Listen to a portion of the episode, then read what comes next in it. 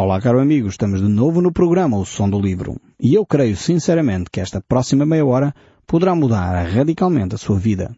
Pois Deus quer falar consigo, mesmo depois de desligar o seu rádio.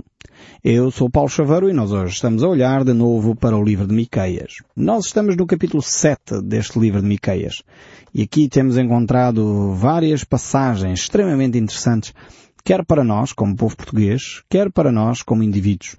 E realmente é uma mensagem de esperança, é uma mensagem também de repreensão, é uma mensagem que nos leva a refletir certamente sobre a forma como conduzimos a nossa vida.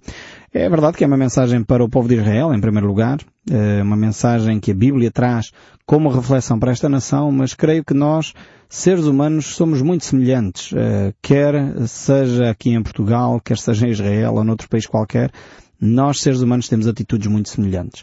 Uh, e por isso mesmo creio que os princípios que emanam destes textos bíblicos são transversais às várias culturas. E por isso mesmo vamos olhar para este texto bíblico. Diz assim o livro de Miqueias, capítulo 7, verso 1. Ai de mim, porque estou feito como quando são colhidas as frutas do verão com os rabiscos das vindimas. Não há cachos de uva para chupar, nem figos temporões que a minha alma deseja. Então estas palavras aqui, mais uma vez, eh, uma expressão poética da parte do profeta, mas elas de alguma maneira revelam eh, o estado moral e espiritual da nação de Israel. Primeiramente o povo aqui é comparado a um pomar. Portanto, estamos a usar uma metáfora, uma, uma imagem, uh, e o povo aqui é comparado a um pomar, a um jardim. Uh, um jardim onde a colheita já ocorreu. E quando há uh, uma colheita, portanto, quando há a apanha de fruta ou da vendima, uh, de facto, depois só resta as folhas e os ramos, não há mais nada para apanhar. Então, a árvore, obviamente, quando depois de, de, de apanhados os frutos, fica sem frutos. Até que, eventualmente, chega a nova época para se uh, apanhar de novo os frutos. E, e, é o que o autor aqui nos está a desafiar a refletir. A macieira, quando se apanha as maçãs, fica sem maçãs, a laranjeira a mesma coisa. Então é, é um desafio à reflexão sobre onde é que nós estamos a dar os nossos frutos. Este versículo aqui não está retratado, no fundo, as nossas próprias vidas? Eu creio que sim. É ele que mostra como a nossa vida dá ou não dá fruto. Muitas vezes a nossa vida é mais uma árvore cheia de folhas do que propriamente uma árvore cheia de fruto. E aqui eh, o texto traz-nos esta reflexão. Como é que está a nossa vida? Estamos a dar fruto ou não estamos a dar fruto? Uh, como se costuma dizer, o povo tem um ditado engraçado que diz eh, é muita parra, pouca uva. Ou seja, é uma pessoa que, que dá assim muito nas vistas, mas na realidade depois em termos concretos, reais, aquilo não produz nada. Portanto, é só diz o povo, usando mais uma expressão do povo, é fogo de palha. Uh, mas Jesus, olhando para esta imagem que Miqueias dá aqui, o próprio Jesus fez um comentário interessante e, e até viveu ou desenvolveu uma, uma parábola prática vivida com ele quando ele se aproxima de uma figueira e procura figos e encontra só folhas. E aqui vemos nesse Evangelho, esse Evangelho, Jesus que de alguma maneira amaldiçoou aquela figueira e ela secou, ficou seca, já não produziu mais uh, fruto. Uh, por outro lado, vemos que uh, esta figueira, normalmente no texto bíblico, um, é, representa a nação de Israel e de alguma maneira Jesus aqui estava a utilizar esta imagem, este quadro vivo, para descrever o estado espiritual da nação que Israel no fundo era uma figueira, uma figueira estéril, uma figueira que já não dá figos. E por isso mesmo ele amaldiçoou aquela árvore e ela ficou seca rapidamente. Uh, e era isso que Deus estava a querer transmitir à nação de Israel. E porquê que ela não dava fruto? Qual era o fruto que Jesus uh, esperava encontrar? Uh, aqui podemos ver, e o próprio Miqueias uh, desenvolveu essa ideia, manifestando que o fruto que Deus espera do povo de Israel era praticar a justiça, amar a verdade e andar humildemente com Deus. Mas isso não era só para eles viverem isto, só eles. Portanto, Deus queria que a nação de Israel vivesse isso de forma a que isso se espalhasse pelos povos à sua volta.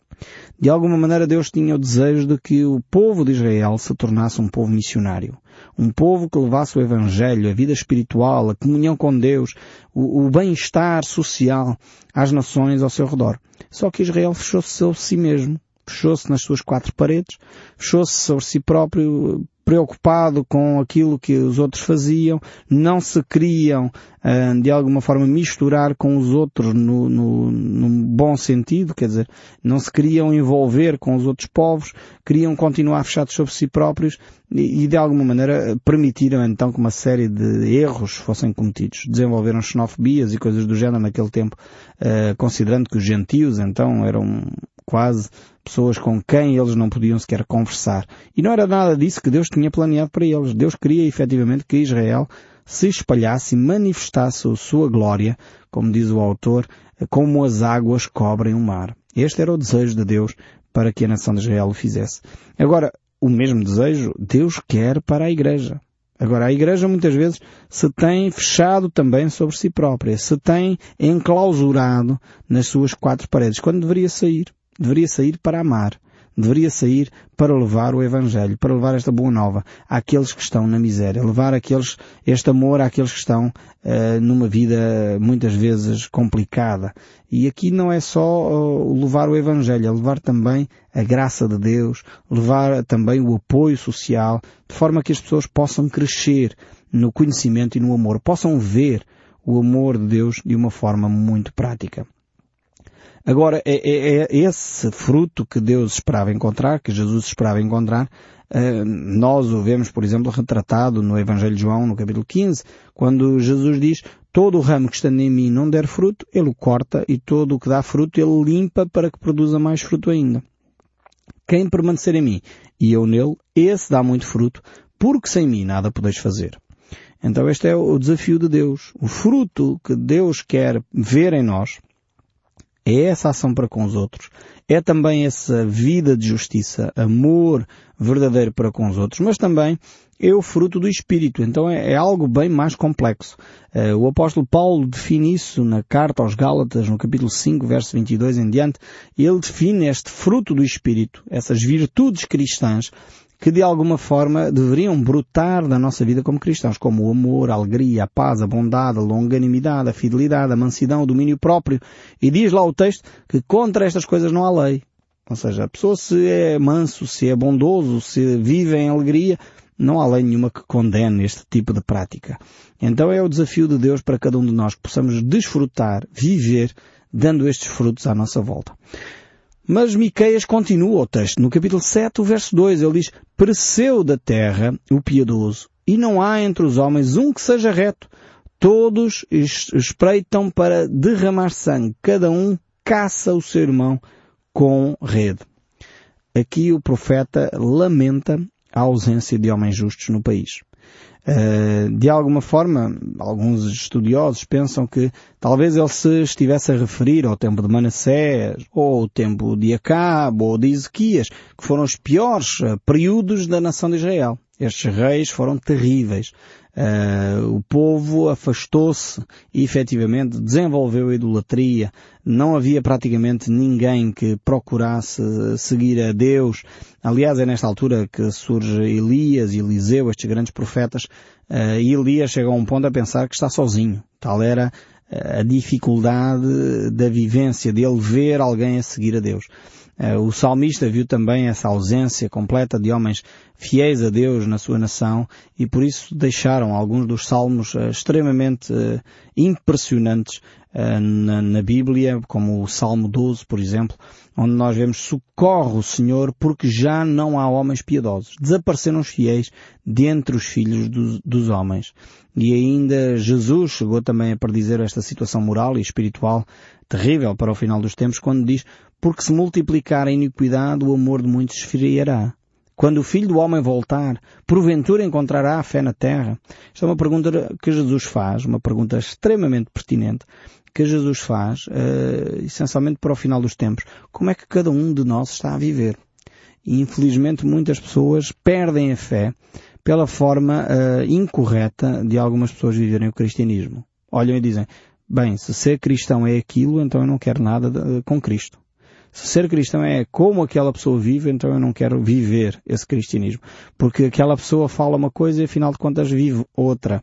Essa incoerência entre o falar e o viver uh, é algo que, que gera desconfiança, é algo que faz as pessoas esfriar na fé. Nós como cristãos precisamos ser coerentes. Precisamos ser uh, pessoas que dizem uma coisa e vivem essa mesma coisa. Não podemos falar uma coisa e viver outra. Essa ideia de que uh, faz aquilo que eu te digo, mas não faças aquilo que eu faço, não tem espaço, não tem respaldo, não tem uh, qualquer eco nas Escrituras. Na Bíblia o desafio é sermos coerentes. E é claro, o texto bíblico não diz que nós somos perfeitos. Atenção. Muitas vezes falhamos, mas é exatamente por isso que precisamos de Cristo. Um cristão é aquela pessoa que reconhece os seus erros. Cristão não é uma pessoa que não erra. Cristão é uma pessoa que reconhece os seus erros. Então vemos aqui uh, Miqueias a descrever o retrato da sua geração e ele a dizer que não havia homens justos, não havia homens retos uh, no seu meio.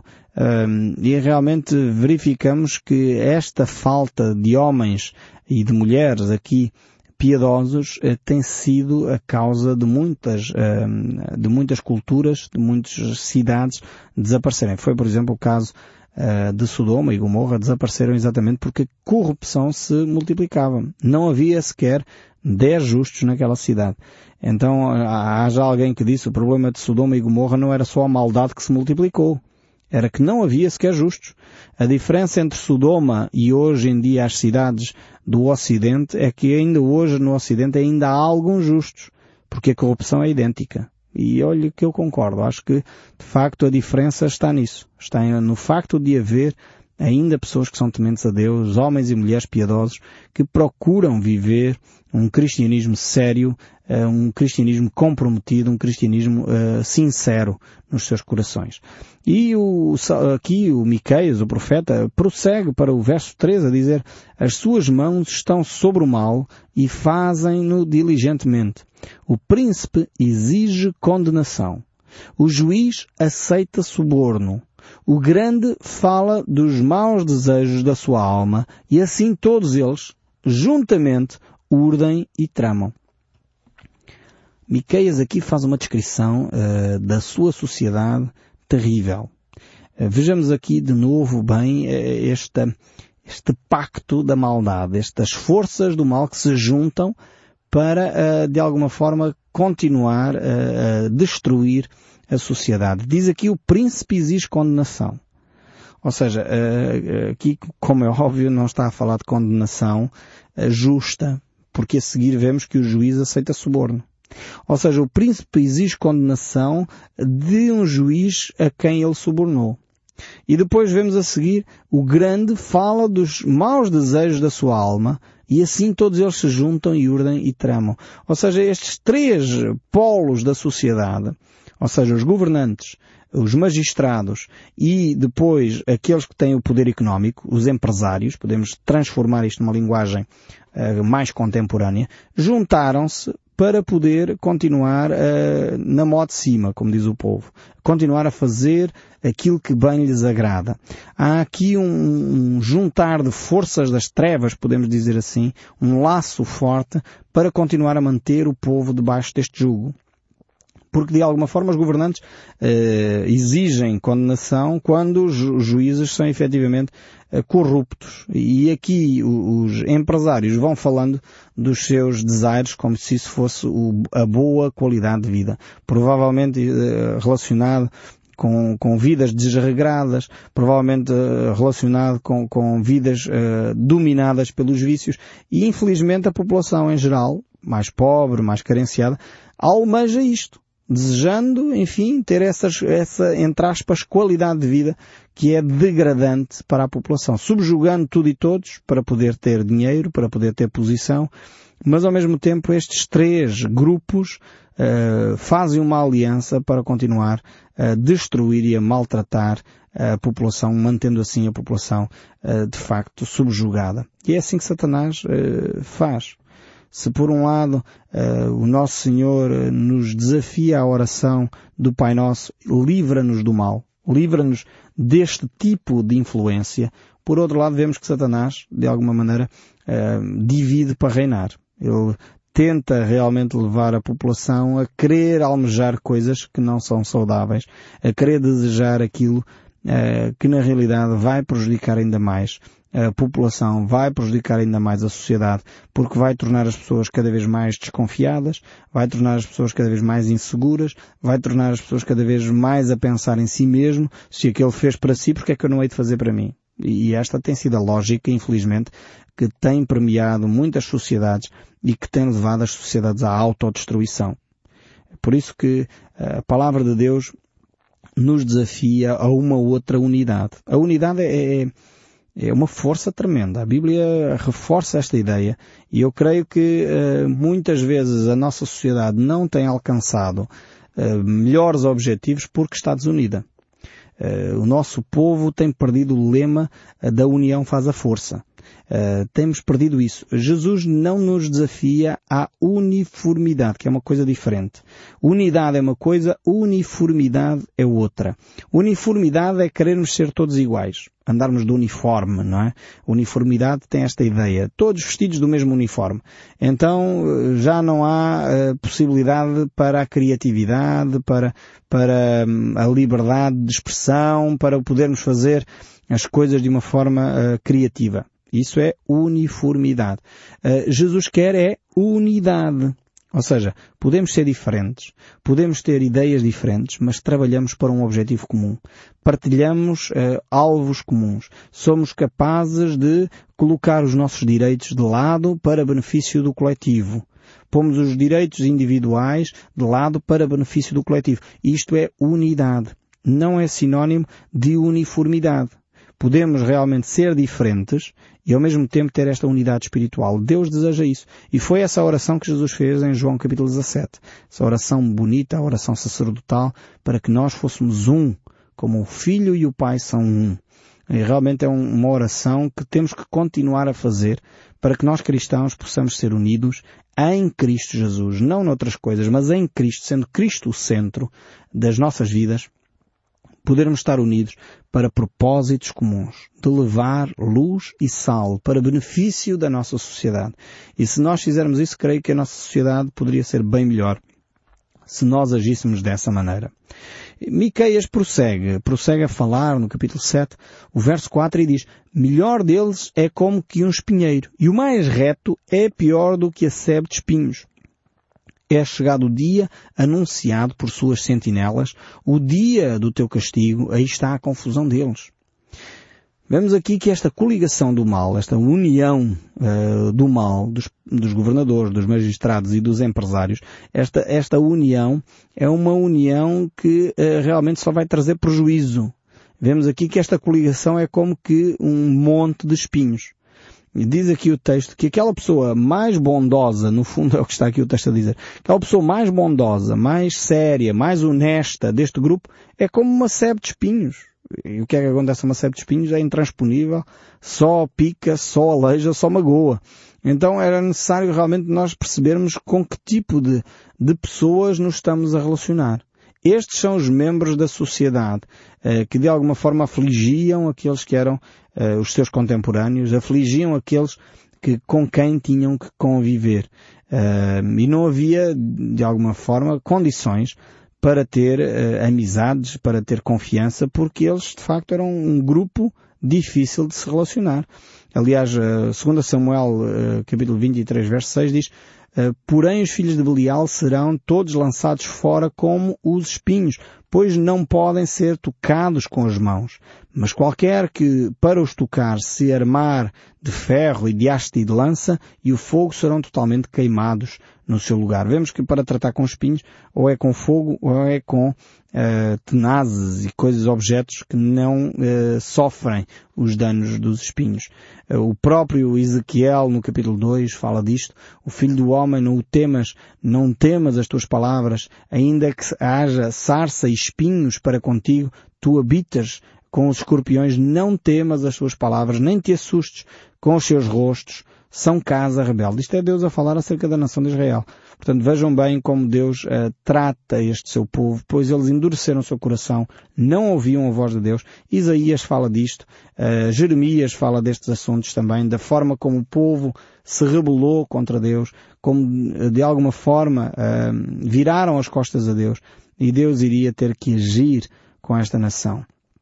O próprio Novo Testamento uh, fala desta situação em que o povo de Israel estava um, a promover cada vez mais a desconfiança que chegou ao ponto que até as próprias famílias já não se davam. E parece que, infelizmente, no nosso meio, por vezes isto acontece também. As famílias não conseguem falar uns com os outros. Há uma desconfiança tal por um palmo de terreno, um metro de terreno. As coisas geraram tal tensão dentro da família que já ninguém conversa com ninguém. Já ninguém fala com ninguém. Precisamos voltar ao Evangelho. Precisamos recuperar esse Evangelho, perdoar aquelas pessoas, restaurar as relações, eh, talvez eh, quebrar a amargura no nosso coração, pedir perdão a Deus pela amargura que alimentamos para que pudéssemos ser efetivamente restaurados. Miqueias prossegue no capítulo 7, verso 5. Não creias no amigo, não confies no companheiro, guarda a porta da tua boca aquele que reclina sobre o teu peito. Aqui está a falar destas amizades. Eram amizades próximas, mas o texto bíblico diz, nestas condições em que o povo de Israel estava a viver, não confies em ninguém. Não há espaço para as pessoas confiarem umas nas outras. E eu espero sinceramente que não ocorra isto na nossa nação. Infelizmente, em alguns locais já tem acontecido isto. As pessoas já não se confiam umas às outras, não podem abrir a sua boca porque aquela pessoa vai espalhar tudo o que ela disse.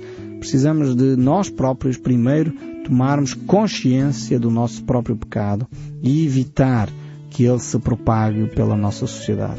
E que o nosso Deus nos ajude efetivamente a continuar a ouvir o som deste livro, mesmo depois de desligar o seu rádio. Que Deus o abençoe ricamente e até ao próximo programa.